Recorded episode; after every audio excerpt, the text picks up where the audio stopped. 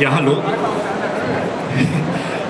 Ich würde sagen, dass wir jetzt dann mit der nächsten Veranstaltung einfach weitermachen. Es geht jetzt aktuell. Es geht jetzt um zwei sehr klassische Comichelden, die derzeit ein Buchmarkts-Revival gestartet haben, und zwar die Figuren Mackie und Lurchi, die beide im Esslinger Verlag wieder neu aufgelegt werden zwei Figuren, die wahrscheinlich äh, der Großteil äh, der Leser schon aus seiner Kindheit und Jugend kennt, denn es sind wahrscheinlich die mit Abstand ältesten derzeit noch erscheinenden Comicfiguren, die wir aus deutscher Produktion kennen. Ich möchte vorab einfach kurz erstmal vorstellen, wer hier mit oben auf dem Podium sitzt. Ich fange am besten mal rechts von mir an. Da sitzt Frau Sibylle Schumann vom Esslinger Verlag, die dort in der Redaktion tätig ist.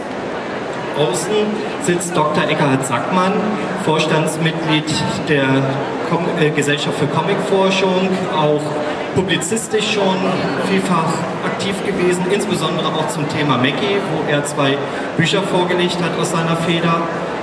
Auf der linken Seite geht es dann weiter mit Frau Annika Stein, auch vom Esslinger Verlag. Sie ist dort für die Öffentlichkeitsarbeit zuständig.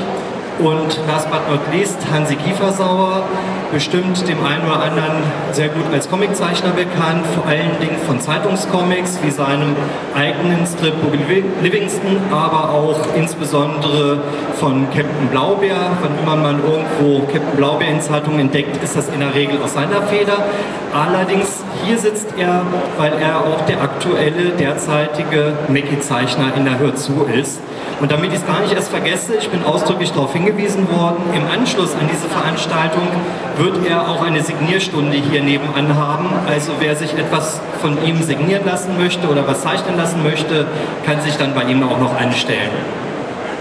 Ja, dann würde ich sagen, dass wir jetzt in die Materie mal einsteigen. Ich muss dazu sagen, für mich selber ist das im Grunde vor einem Jahr auch kaum vorstellbar gewesen, dass man jetzt hier in einer Runde zum Esslinger Verlag und zur Veröffentlichung im Esslinger Verlag sitzt.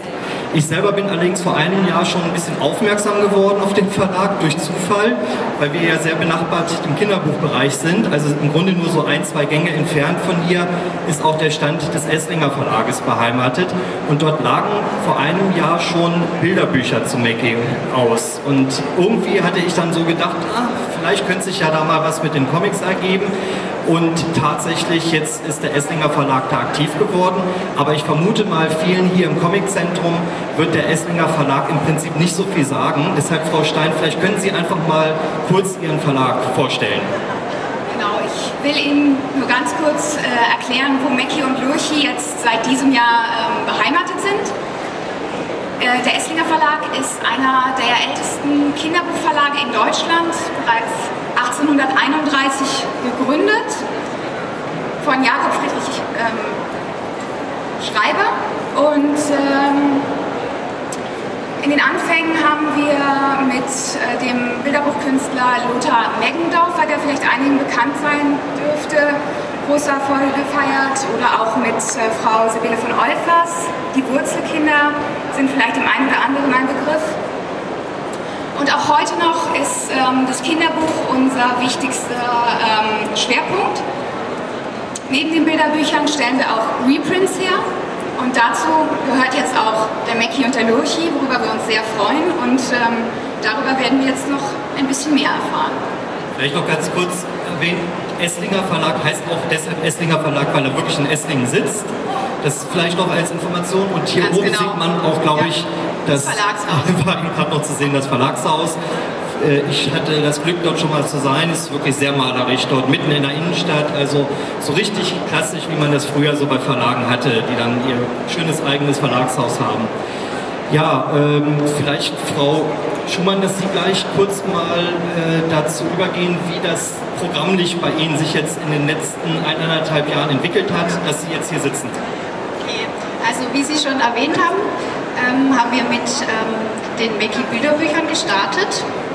Die gab es ja immer wieder seit den 50er Jahren, eine der wichtigsten Bilderbucherscheinungen der Nachkriegsjahre, immer wieder nach aufgelegt worden. Ähm, Und viele Anfragen kamen dann von wegen, habt ihr denn nicht auch die beliebten Mackie-Comics aus der Hörzu?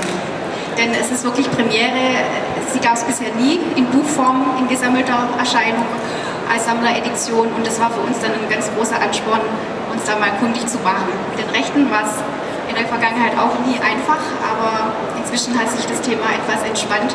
Und so sind wir sehr froh, dass wir die Zustimmung aller Beteiligten bekommen haben und da auch die Urheber dazu befragen konnten.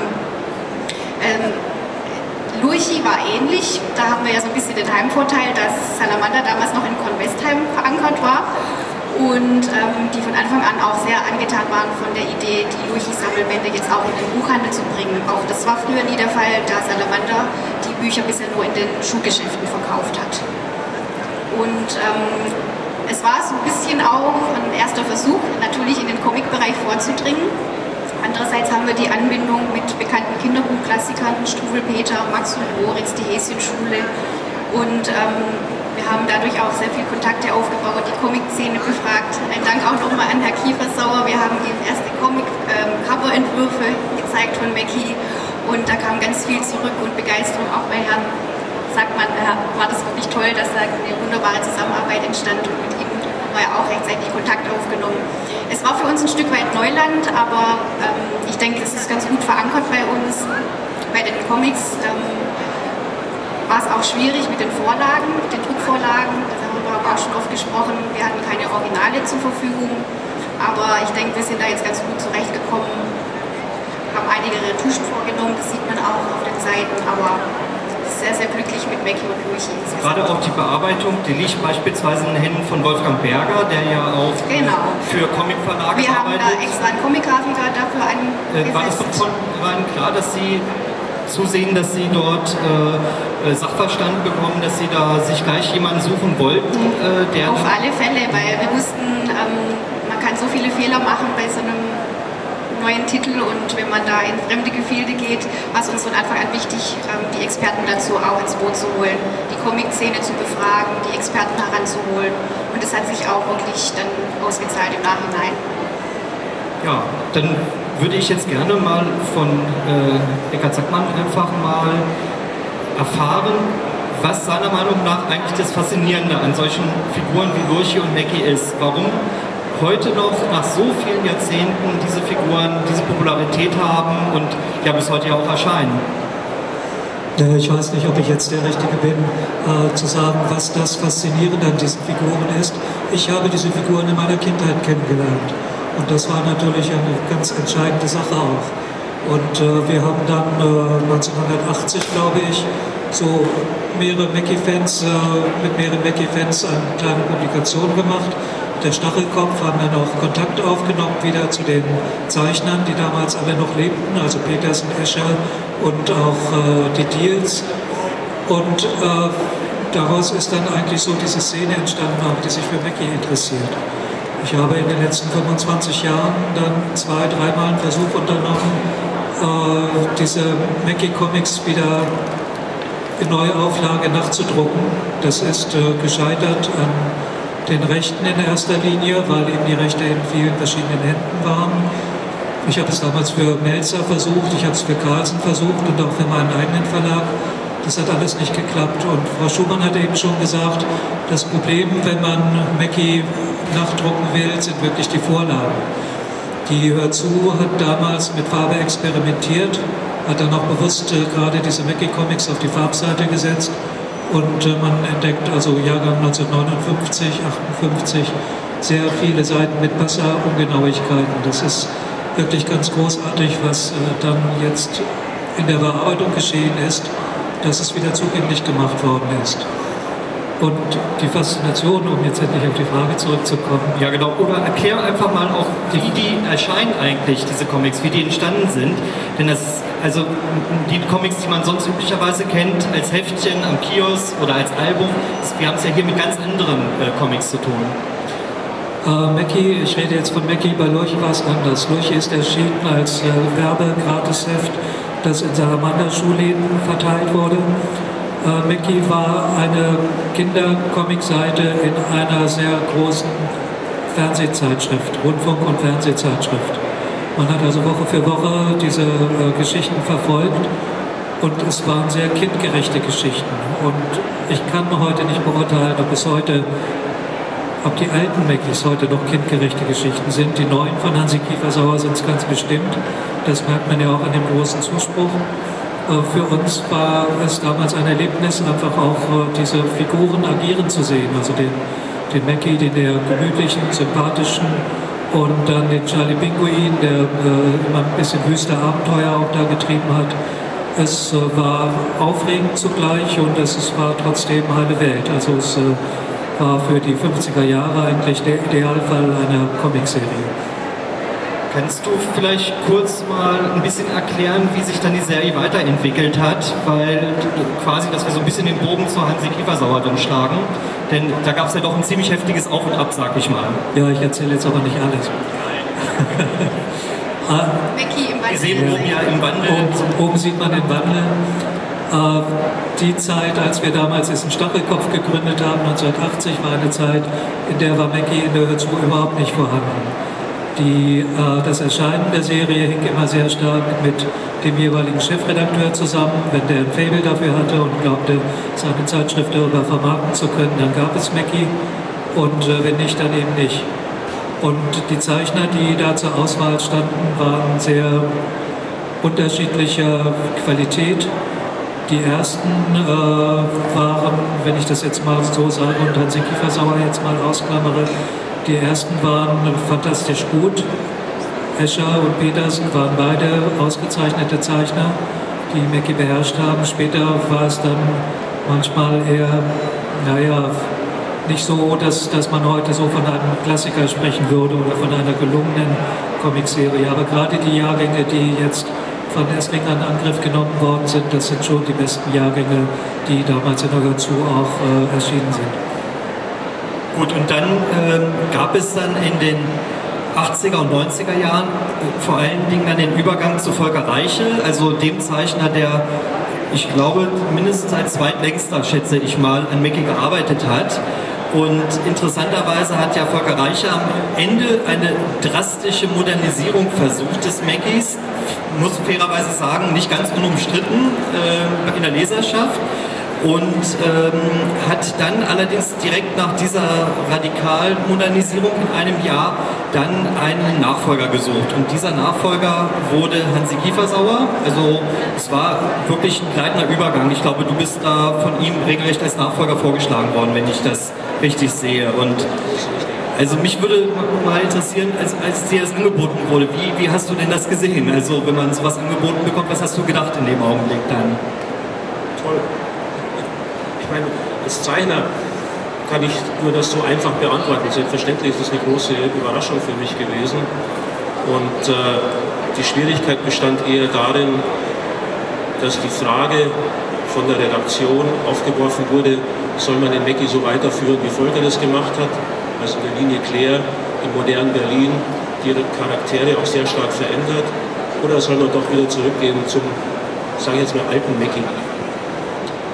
Ich habe aufgrund der Anfrage der Redaktion äh, dann zwei Probeseiten gemacht. Eine im Stil, wie Volker das gezeichnet hat, mit der Linie Claire und eine, so wie ich normalerweise eben meine Arbeiten auch mache, die glücklicherweise dem klassischen Zeichenstil mehr entsprechen, aufgrund einfach einer, einer technischen Geschichte. Ich arbeite nach wie vor mit Feder und Tusche und dann sieht das von vornherein etwas klassischer aus. Ähm, der Volker hat ein großes Experiment gewagt und ich fand es schon sehr interessant, wie er versucht hat, den inhaltlich, nicht nur stilistisch, sondern vor allem inhaltlich zu modernisieren. Es ist von der Leserschaft nicht angenommen worden und die Redaktion hat sich dann im Ende dann entschieden, doch wieder zur klassischen Form zurückzugehen. Die Leser honorieren das. Mich freut es natürlich, dass äh, das gut ankommt und äh, macht das sehr gerne. Wie sieht denn deine eigene Beziehung zu Mackie aus? Äh, hast du ihn auch als Kind schon gekannt? Ja, wie ich glaube, fast jedes Kind, das in den 50ern groß geworden ist, kennt man, hat man Mackie gekannt. Bei uns war es so, dass die Nachbarn den Lesezirkel hatten, wir später teilweise die Hörzu selber hatten und ich habe den genauso gelesen wie Nick Knatterton oder äh, Jimmy das Gummipferd und, und diese ganzen Zeitungscomics, die es damals halt gab. Ja, ich war von Kind an von Comics fasziniert und habe dann sozusagen auch den Weg als Comiczeichner gefunden äh, durch auch diese alten Comics, habe das immer gerne gezeichnet. Es gab ja keine Ausbildungen damals, man hat das sozusagen selbst in Angriff genommen. Und durch viele Zufälle bin ich dann im Endeffekt auch zu dem Beruf gekommen. Du bist ja ausdrücklich, oder sagen wir mal fast ausschließlich, kann man sogar sagen, ein Zeichner von Comics für Zeitungen und Zeitschriften. Ähm, was ja eigentlich eher ungewöhnlich, insbesondere hier in Deutschland ist, zumindest bis vor einigen Jahren. Inzwischen hat sich das ja deutlich geändert. Aber ähm, wie, wie ist das, was ist das für ein Arbeiten im Unterschied dazu, wenn man, sag ich mal, ein Album, eine Graphic Novel oder ähnliches zeichnet? Also zum einen sucht man sich das ja nicht unbedingt aus, sondern es wird einem angeboten und der Vorteil ist einfach, dass die Bezahlung so ist, dass man vom Zeichnen leben kann. Das ist, wenn man ein Album macht, schon mal gar nicht der Fall. Ein Album erfordert außerordentlich viel Zeit und Arbeit und man hat keine Ahnung, wie sich das verkaufen wird. Wenn man Pech hat, ist es immer ein Flop und man hat Monate oder ein Jahr umsonst gearbeitet. Das ist der Vorteil, wenn man regelmäßig für Zeitschriften und Zeitungen arbeitet. Der Arbeitsrhythmus ist natürlich anders, der Druck ist auch relativ hoch. Man muss einfach liefern. Es sind Termine da, die müssen eingehalten werden. Jede Woche erscheint dieses Ding und da hat man abzuliefern, egal was passiert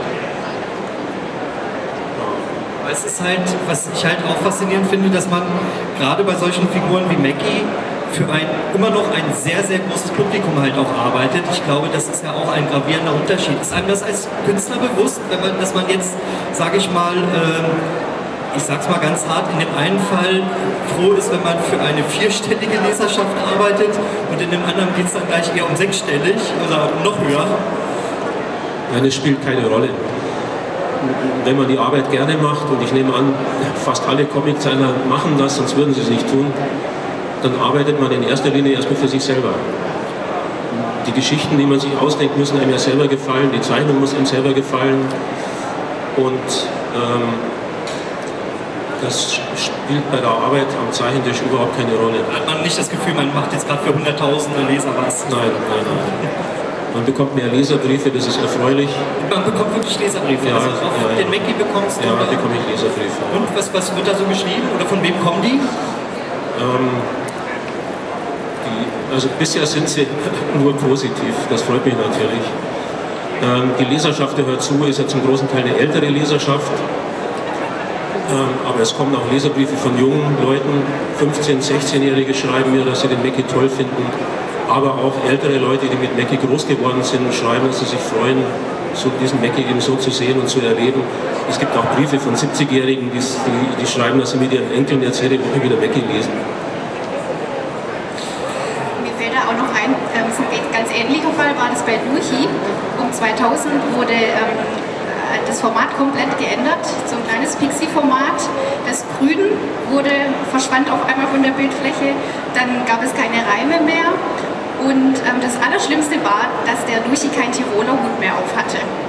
Selbst die Kinder, die dazu befragt wurden, sagten, nein, Luchi braucht den Tiroler Hut. Und da sieht man auch ganz klar, wie schmal der Grat ist zwischen Tradition und Innovation. Also, dass man sich dann ganz vorsichtig an solche Erneuerungen heranwagen muss. Das hat man bei Mackie gesehen, das hat man bei Luchi gesehen. Nach drei Jahren kam wieder das altbewährte Heftformat. Es wurde wieder richtig grün und bei ähm, Dietwald Dobis sieht man das ja auch ganz stark, die Anknüpfung an die Tradition von Heinz Schubel, der, den, der die Figur des Luchi auch sehr stark geprägt hat. Das ist wieder sehr malerisch. Luchi hat seinen Tiroler Hut. Die Figuren sind als solche erkennbar. Sie haben die ähnlichen Eigenschaften auch. Und bei Mackie finde ich das auch bezeichnend. Charlie Pinguin war ja etwas ähm, modern, sehr modernisiert, Sie hatten es schon erwähnt. Ähm, und ähm, da sieht man doch mal, dass die Markenzeichen sehr stark prägend sind und auch nach so einer langen Zeit einfach dazugehören. Also sprich, man kann durchaus Modernisierungen vornehmen und bei Luchi ist das sehr wichtig, weil das richtet sich vornehmlich an Kinder, die Werbeheftchen. Und meine Nostalgie ist das eine, Schulverkaufen das andere. Also da sieht man, man muss da wirklich mit Fingerspitzengefühl an solche ähm, Komplettüberarbeitungen gehen. das, äh, was Frau Schumann eben gesagt hat, das belegt ja auf der einen Seite auch, dass äh, die Figuren, die diesen beiden Serien zugrunde liegen, also Lurchi und Mackie, gut angelegt gewesen sind. Das sind also Figuren, die durchaus Jahrzehnte halten können. So wie eben auch diese Disney-Figuren, die auch nur immer ganz leicht abgewandelt sind und eigentlich am besten rüberkommen, wenn sie, äh, wenn sie Parks-Tradition oder so etwas haben. Und äh, bei Mackie ist das dasselbe. Mackie war in der Zwischenzeit schon manchmal, man sieht es da oben an den Beispielen, äh, die manchmal da kommen, äh, so verändert, dass man ihn als Figur gar nicht wiedererkannte. Und dann funktioniert er nicht, dann wirkt er nicht.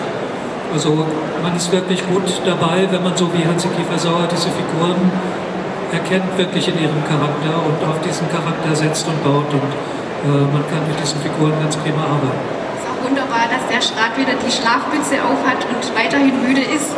Eine Zeit lang war er topfit, das passt einfach nicht zu so einem Charakter. Deswegen ist es auf jeden Fall eine ganz tolle Richtung, die sie da eingeschlagen haben.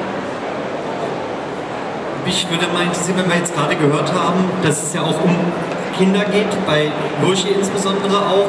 Ähm, wie, wie bauen Sie eigentlich im Verlag äh, so ein Programmteil auf? Was für äh, Zielgruppen sollen da erreicht werden?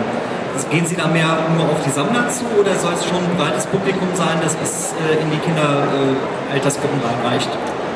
Also ähm, bei Lurchi ist es ja in jedem Fall so, dass wir ähm, in erster Linie Sammler ansprechen, aber es sind auch ähm, sehr viele Leute, die einfach sagen, oh, den Lurchi, den kenne ich äh, aus Kindertagen und äh, den hat man doch bei Salamander bekommen, den kaufe ich jetzt auch meinen Kindern oder sogar meinen Enkelkindern und ähnlich ist es bei Mackie.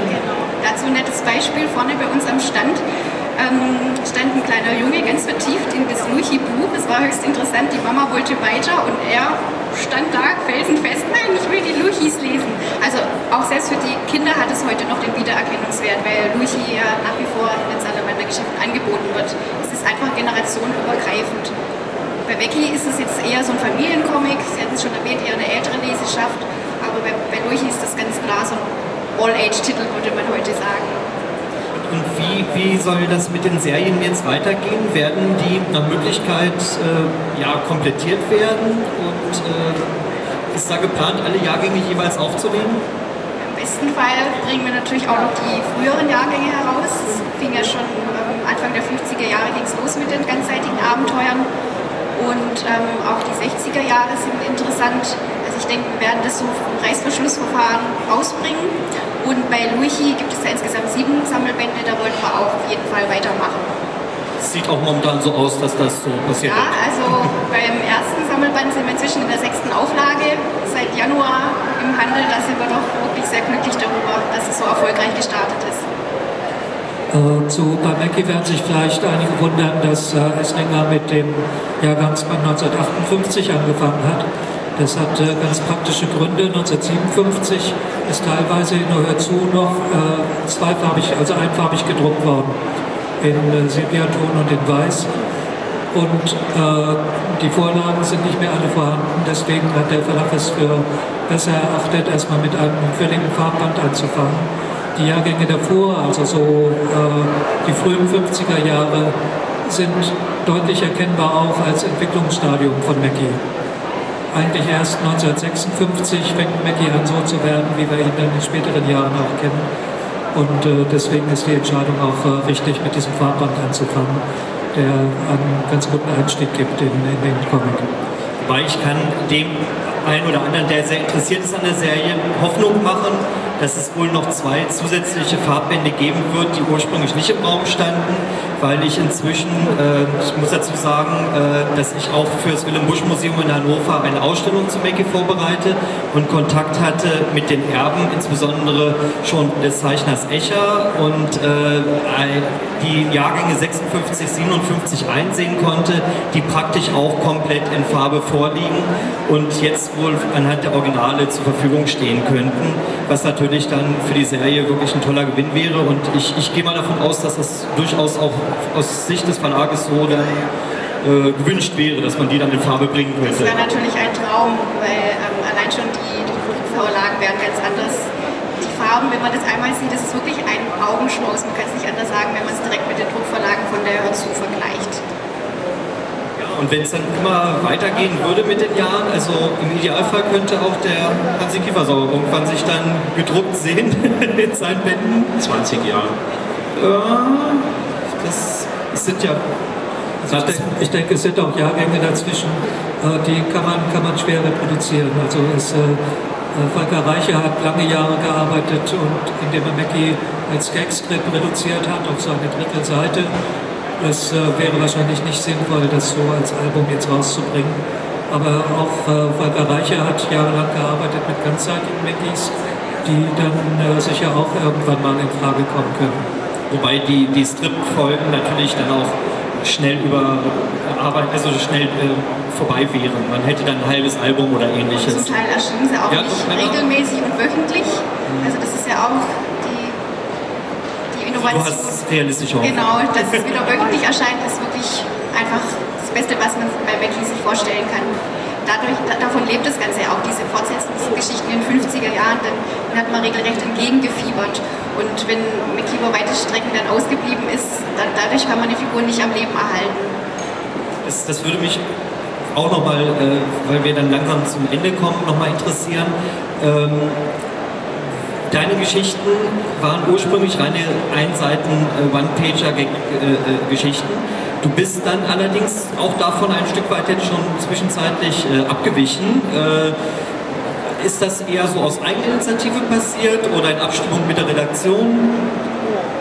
Ja, es war doch mehr Eigeninitiative in dem Fall.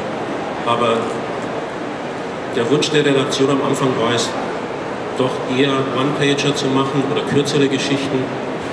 Ich habe am Anfang versucht, One-Pager zu zeichnen, die trotzdem mehr oder weniger eine Geschichte ergeben haben dann auch. Das war aber sehr schwer durchzuhalten. Und dann habe ich einfach mit kürzeren Geschichten angefangen und da die Leserredaktion so gut war, hat auch die Redaktion der Hört so nichts dagegen gehabt und ich durfte auch längere Geschichten machen. Bisher die längste war, glaube ich, jetzt 26 Seiten oder 28 Seiten oder so. Das ist ja ein halbes Jahr quasi. Ja. Ist, äh, und, und was, was hast du für ein Gefühl von der Leserschaft her, das funktioniert? Die bleiben da am Ball. Also die, die, die Leserbriefe, es gibt Leserbriefe, die explizit sagen, dass sie lange Geschichten wollen und keine One-Pager. Das ist sehr, sehr schön. Also und praktisch, weil du ja meintest, es gibt nur positive Resonanz, dann, also, weil das bedeutet ja, dass man im Grunde wieder wirklich auch formal dort ankommt, wo in den 50er, 60er Jahren Mackie mal war. Weil, weil das hat ja, glaube ich, den Mackie damals der Jahrgänger rausgemacht, dass man diese langen Geschichten hatte. Also mein Eindruck ist, dass sowohl die, die Redaktion, unter der ich angefangen habe, Mackie zu zeichnen, als auch die neue Redaktion, die jetzt seit knapp einem Jahr etwa die, die zu betreut, dass die wirklich erkennen, wie wichtig oder wie, wie toll der Mackie für sie eigentlich ist und die stehen auch hinter den Geschichten, auch hinter den langen Sachen jetzt. Dieser Mackie wird ja auch gesammelt, das heißt also früher und, und heute auch wieder, die Seiten werden aus der Zeitung rausgerissen und so trägt Mackie dazu bei, einfach auch diese Leserblattbindung herzustellen. Äh, deswegen ist es für die Zuhörer ganz wichtig, jetzt, dass äh, über lange Geschichten, die funktionieren, die, die Leser oder die Kinder der Leser äh, lange bei der Stange gehalten werden. Ja, dann würde ich sagen, dass wir so in etwa die halbe Stunde hinter uns haben. Wir würden gerne auch, wenn Fragen bestehen, also egal an wen hier in der Runde, dann können durchaus auch Fragen gestellt werden. Und keinerlei Fragen.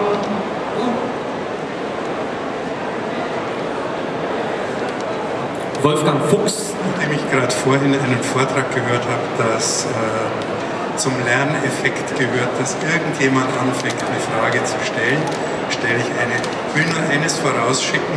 In den 50er, 60er Jahren war es in den Schulen noch üblich, die Mackie-Filme zu zeigen. Diese Stummfilme, die ursprünglichen Mackie-Filme. Und das hat auch dazu beigetragen, dass der Mackie in der Zeitung, in der Zeitschrift, ähm, eine gewisse Bedeutung hatte. Aber ich habe eine Frage an den. Ich habe also auch von der Hör zu, hebe ich mir nur die Mackie-Seiten auf. Aber ich habe eine Frage an den Hansi den ich ja auch schon lange kenne.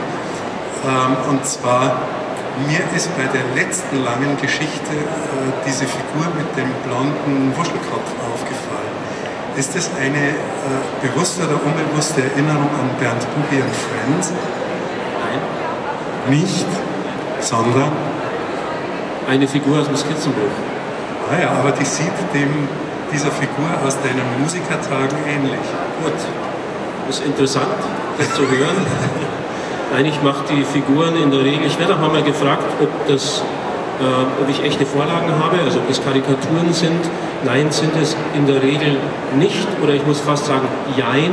Ich nehme neue Charaktere, ich gehe meine Skizzenbücher durch, ich sitze manchmal vor dem Fernseher und ich würde eben nicht sagen, ich karikiere dann Personen, die im Fernseher zu sehen sind, auf dem Bildschirm, auf dem Fernsehschirm zu sehen sind, sondern ich mache eigene freie Zeichnungen. Deswegen ergibt sich vielleicht die eine oder andere Ähnlichkeit tatsächlich, aber es sind keine bewussten Karikaturen. Auf einigen der Seiten steht nicht nur dein Name. Da steht auch, äh, manchmal steht drunter, dass die Geschichten von mir und von Lilly Herschorn sind. Lilly Herschorn ist meine Frau und wir machen vor allem die langen Geschichten zusammen. Das wollte ich noch mit einfügen. Sehr interessant, wie bei den Eschers, also wo ja auch die Frau intensiv gerade bei den Geschichten beteiligt war. Ja, sie gibt wirklich wertvolle Hinweise, sie, sie erkennt Haken, die ich übersehe und sie hat tolle Ideen, die in die Geschichten mit einfließen.